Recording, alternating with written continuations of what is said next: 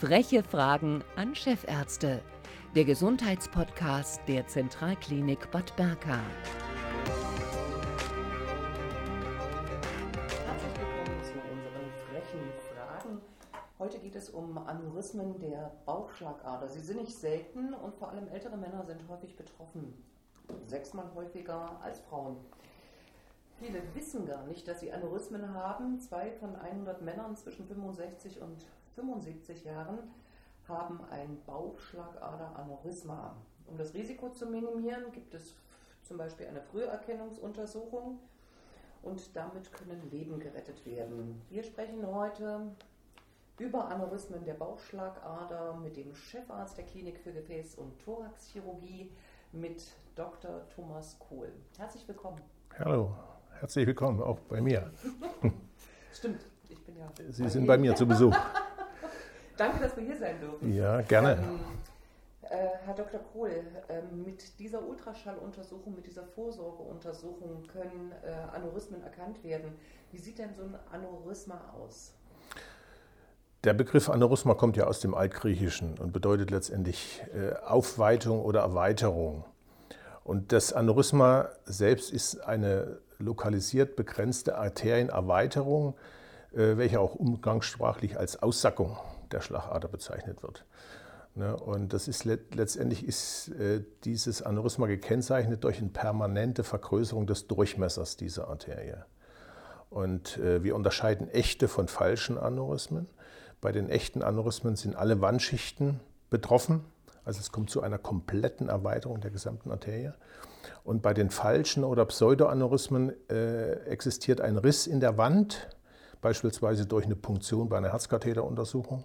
Und es tritt äh, Blut durch diesen Riss in die Umgebung äh, aus und es entsteht ein sogenanntes pulsierendes Hämatom. Und äh, wenn das länger besteht, kann sich auch so eine bindegewebige Kapsel, also so eine Haut um das Aneurysma bilden. Und, aber die äh, umgebende Gefäß, äh, Gewebemenge begrenzt letztendlich äh, sozusagen die Blutmenge für einen gewissen Zeitraum.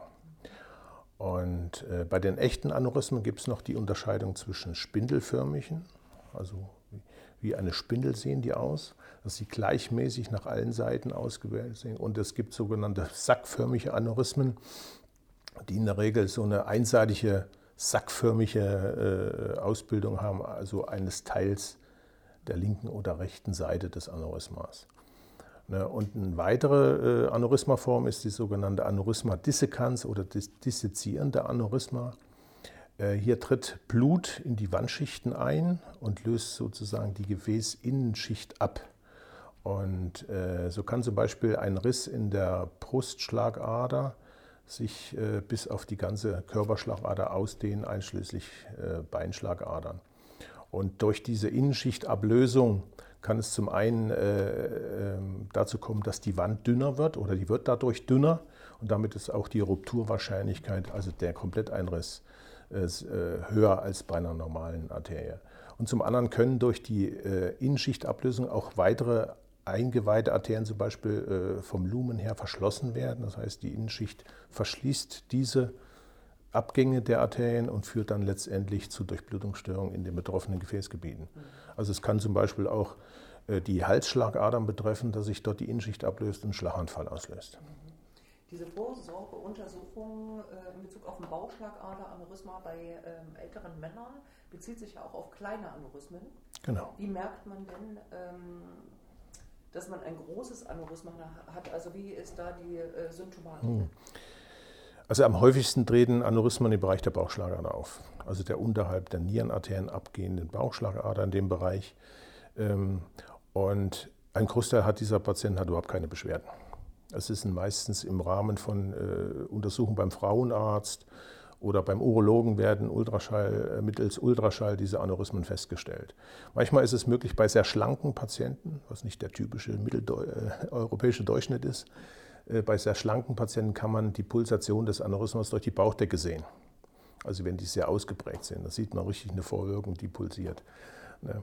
Und bei sehr großen Durchmessern, so über 10 cm, ähm, dann kann es sein, dass Druckerscheinungen auf Nachbarorgane auftreten. Zum Beispiel äh, können äh, Druckerscheinungen auf die Harnleiter, das sind also die Verbindung zwischen Niere und Harnblase, wo der Urin abfließt, kann auftreten, sodass es dann zu einem Rückstau äh, des Urins in die Niere kommt, also zu einem Harnstau. Das ist möglich. Oder es können durch sehr große äh, Aneurysmen und die Pulsation können es Spontanverbindungen zwischen der äh, praktisch Körperschlagader und der äh, großen Hohlvene auftreten. Aber die meisten Patienten haben äh, keine Beschwerden, sondern es sind meistens Zufallsbefunde, die auftreten. Die zweite häufigste Lokalisation ist die Knie äh, das Kniekehlenaneurysma. Der Arteria poplitea ist da betroffen. Und hier ist es nicht so sehr die Rupturgefahr, die auftreten, also die rupturieren sehr selten, also sie reißen sehr selten ein, sondern da ist es immer am häufigsten, dass sich die Gefäße in diesem Bereich, also die Kniekehlenschlagader, dort verschließt oder dass sich Gerinnsel aus dem Aneurysma, häufig bilden sich an der Innenwand des Aneurysmas Gerinnsel aus und die werden mit dem Blutstrom verschleppt und verschließen dann Unterschenkelschlagader, was bis zum Verlust des Beines führen kann. Welche Symptome hat man denn? Ähm, Sie haben vorhin auch einen Riss angesprochen. Mhm. Äh, welche Symptome haben denn Patienten, die äh, einen Riss haben von so einer Bauchaortenaneurysma-Konstellation? Genau, also Zeichen für einen, äh, meistens für eine gedeckte Ruptur, also das ist ja sozusagen nur ein kleiner Einriss, können diffuse Bauch- oder Rückenschmerzen sein. Das heißt, hier kommt es letztendlich zum kleineren Einriss an der Hinterseite des Aneurysmas.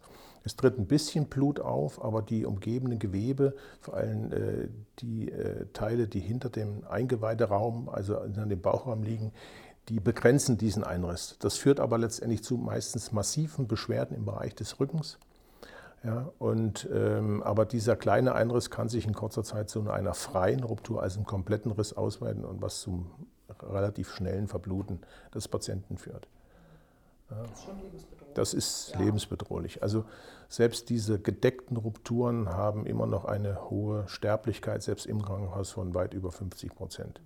Und eine freie Ruptur, äh, die Patienten schaffen es kaum ins Krankenhaus. Und selbst wenn es im Krankenhaus auftritt, ist eine freie Ruptur kaum ja, zu therapieren, weil einfach das Verbluten viel zu schnell geht. Welche Therapien, Sie haben vorhin äh, gesagt, hm. äh, Zufallsbefunde beim Urologen, beim Frauenarzt, äh, wie auch immer. Ähm, welche Therapien gibt es denn, wenn solche werden? Also wenn das Aneurysma sonografisch entdeckt wurde, hängt natürlich die Behandlungsnotwendigkeit von gemessenen Durchmesser ab. Also wir sprechen von einem Aneurysma, wenn der Durchmesser der Bauchschlagader jetzt mal als spezielle Lokalisation äh, von 3 cm Ab 3 cm heißt es dann Aneurysma. Ne? Natürlich sind die, äh, äh, die Gefäßwanddurchmesser im Alter etwas größer als im jugendlichen Alter. Da sind sie meistens unter 2 cm. Im höheren Alter sind sie dann über 2 cm. Aber ab 3 cm spricht man von einem Aneurysma. Und äh, da besteht aber noch keine Therapienotwendigkeit, sondern eine reine Verlaufskontrolle. Ne? Und die kann man am Anfang ein, einmal im Jahr durchführen mittels Ultraschall. Wenn er ab 4 cm sollte man es dann halbjährlich machen. Und einem, ab einem Durchmesser von 5 cm besteht dann Behandlungsnotwendigkeit. Und dabei äh, sollte man dann neben der Ultraschalluntersuchung dann eine Computertomographie mit Kontrastmittel durchführen, weil man dann genau die Lokalisation des Aneurysmas feststellen kann, die Ausdehnung, ja, die äh, Abgänge der anderen Arterien, um dann äh, die Entscheidung zu treffen, welche Therapieform wir wählen können. Ja, und bei, der, bei den Therapieformen äh, stehen zum einen die klassische offene Operation zur Verfügung, wo der Bauch komplett eröffnet wird. Das ist also der größte gefäßchirurgische Eingriff, den wir kennen. Der Bauch wird dann praktisch vom Brustbein bis in den Unterbauch längs in der Mittellinie eröffnet. Dann werden die äh, Baucheingeweide, also die, die Därme werden dann zur Seite gedreht und das Aneurysma liegt dann dahinter. Und dann wird sozusagen nachdem wir dann die Arterien oder die, das, äh, die Aorta abgeklemmt haben, wird sozusagen dieser Teil, der aneurysmatisch erweitert ist, durch eine Kunststoffprothese ersetzt. Aber das weit modernere Verfahren, was es jetzt seit Mitte der 90er Jahre gibt, ähm, ist das sogenannte Stent-Verfahren, der Aortenstent, auch EVA genannt, endovaskulärer Aortenrepair heißt das. Das heißt, hier ist der Vorteil, dass wir nur zwei kleine Schnitte im Bereich der Leistenschlagader durchführen müssen. Dort werden die Gefäße freigelegt und es werden praktisch durch mittels Katheter dann äh, diese einzelnen Stents, die in der Regel aus drei Teilen bestehen, werden dann in den Bereich der äh, erweiterten Arterie eingebracht und praktisch die Aorta von innen geschient und abgedichtet. Ja. Welche Nachteile kann denn, ich sag mal, so eine Operation, wie Sie beschrieben mhm. haben, also offener Bruch, äh, Brustkorb, ähm, haben? Na, jeder operative Eingriff hat unabhängig davon, wie groß er ist, seine Risiken und Möglichkeiten, dass Komplikationen auftreten. Ähm, letztendlich, je größer der Eingriff, also die klassische offene Operation, ist natürlich ein sehr großer Eingriff mit großen Wundflächen. Hier können natürlich Infektionen auftreten. Äh, es kann zu Nachblutungen kommen, wenn man an Gefäßen operiert. Also die Nahtverbindungen können etwas nachbluten. Aber auch allgemeine OP-Risiken wie eine Thrombose in den Beinen oder darauf äh, folgende Embolie oder ein Herzinfarkt sind möglich. Auch Schlaganfälle bei bestimmten äh, Konstellationen sind natürlich möglich. Ja, und deshalb ist es wichtig, dass man den Patienten vor, äh, im Vorfeld umfassend untersucht, na, auch die Begleiterkrankung wirklich objektiv darstellt und das Risikoprofil dann wirklich für sich und auch den Anästhesisten dann wirklich einschätzen kann. Wie groß ist das Risiko beim Katheter? Das ist deutlich kleiner natürlich, ja. Aber natürlich die allgemeinen Risiken bleiben auch. Es ist auch ein Eingriff in Vollnarkose ja, der natürlich mit allen Risiken einer Narkose verbunden ist, aber auch Embolie oder Blutung können auftreten, aber natürlich deutlich geringer, weil die, die äh, Einschnitt in den Gefä äh, Gefäßen ist natürlich deutlich kleiner. Ja. Und äh, manchmal braucht man auch im Vorfeld, wenn man weiß, dass der Patient eine Herz, schwere Herzerkrankung hat, in der Durchblutungsstörung, dass man vorher einen Herzkatheter machen kann oder muss, um dann äh, Dinge wie Herzinfarkt ja, vorher auszuschließen. Ja. Gibt es medikamentöse Therapien? Leider gibt es keine Tablette, um diese Erweiterung wieder rückgängig zu machen. Aber man kann gut äh, sozusagen die äh, Begleiterkrankungen, die zu Gefäßerkrankungen führen können, mit Medikamenten ganz gut behandeln. Dazu gehören zum einen äh, natürlich der Bluthochdruck, der mit Medikamenten gut eingestellt werden soll. Weil Bluthochdruck führt natürlich zu einem erhöhten Risiko, dass so ein Gefäß auch platzt. Ja, und deshalb sollte man den Blutdruck in normale Bereiche senken. Auch hohe Blutfettwerte können letztendlich solche äh, Aneurysmen mit bedingen, weil äh, Ursachen sind ja die Arteriosklerose am häufigsten. Und äh, deshalb sollte auch hohe Blutfettwerte äh, behandelt werden. Und nach der Operation müssen die Patienten lebenslang blutverdünnende Medikamente einnehmen. Das sind die medikamentösen, im Wesentlichen die medikamentösen Therapien. Gibt es noch weitere Ursachen? Naja, die häufigste mit über 80 Prozent sind degenerative Gefäßerkrankungen, also Arteriosklerose. Es gibt ja die einengenden Formen der Arteriosklerose, wo dann Gefäßverschlüsse entstehen.